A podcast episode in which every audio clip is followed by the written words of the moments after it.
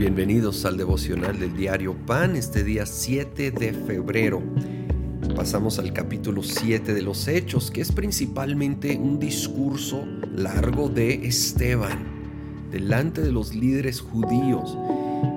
Y empieza con un repaso de partes de la historia del pueblo de Israel. Y siempre me ha llamado la atención aquí lo que dice de Moisés, versículo 22. Así Moisés fue instruido en toda la sabiduría de los egipcios y era poderoso en palabra y en obra. Cuando cumplió 40 años, Moisés tuvo el deseo de allegarse a sus hermanos israelitas. Al ver que un egipcio maltrataba a uno de ellos, acudió en su defensa y lo vengó matando al egipcio. Y fíjate bien, Moisés suponía que sus hermanos reconocerían que Dios iba a liberarlos por medio de él, pero ellos no lo comprendieron así.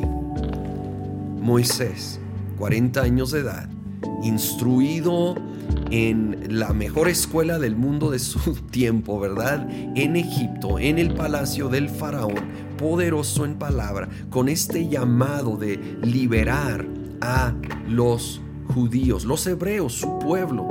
Ve uno siendo maltratado, se conoce la historia, él entra, pero aquí dice, él suponía que los judíos, los hebreos, iban a entender que él tenía este llamado, pero no lo, no lo habían entendido, aún no, porque no era el tiempo aún, ni eso era la manera.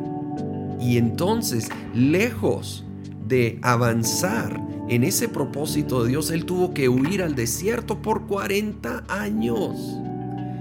Tenemos que entender que aparte de ir buscando la visión y dirección de Dios, son los tiempos y formas de Dios.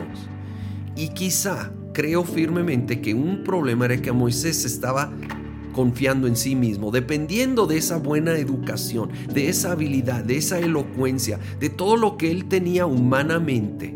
Y Dios iba a tener que llevarlo a la escuela del desierto, humillarlo. Y ahora sí, 40 años después, cuando le habla en la zarza y le llama a volver, ahora dice Moisés que es tartamudo, que no puede hablar, que mande a otro. Se le había quitado toda soberbia, toda autosuficiencia y estaba reconociendo que dependía totalmente de Dios.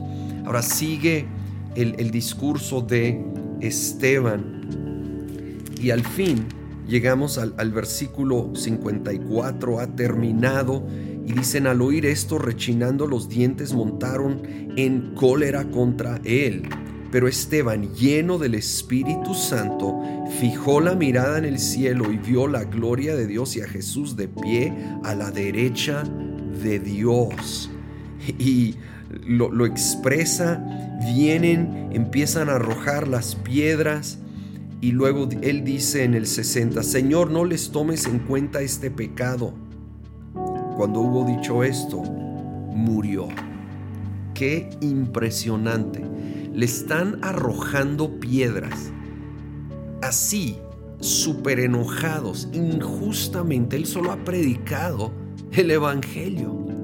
Pero dice que lleno del Espíritu fijó la mirada en el cielo.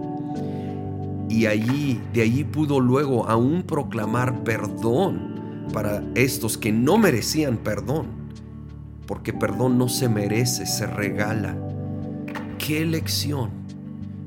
Que busquemos nosotros más del Espíritu y pongamos la mirada en lo celestial, lo eterno, quitando la mirada de lo terrenal, de las ofensas. Creo que no vamos a enfrentar algo tan intenso como Esteban. Y si él pudo poner la mirada en el cielo y perdonar, creo que tú y yo podemos hacer lo mismo.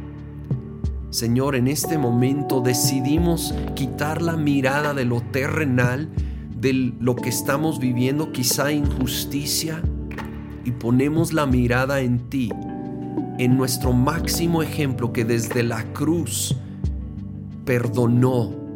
Y decidimos, Señor, perdonar, bendecir. Y en el poder de tu Espíritu te pedimos que nos des esa capacidad para ver más allá de lo terrenal. Señor, para enfrentar y superar los retos que hay en nuestra vida el día de hoy, elevamos la vista al cielo, no dependiendo de nosotros, no en autosuficiencia, sino en total dependencia en ti, en el nombre de Cristo Jesús.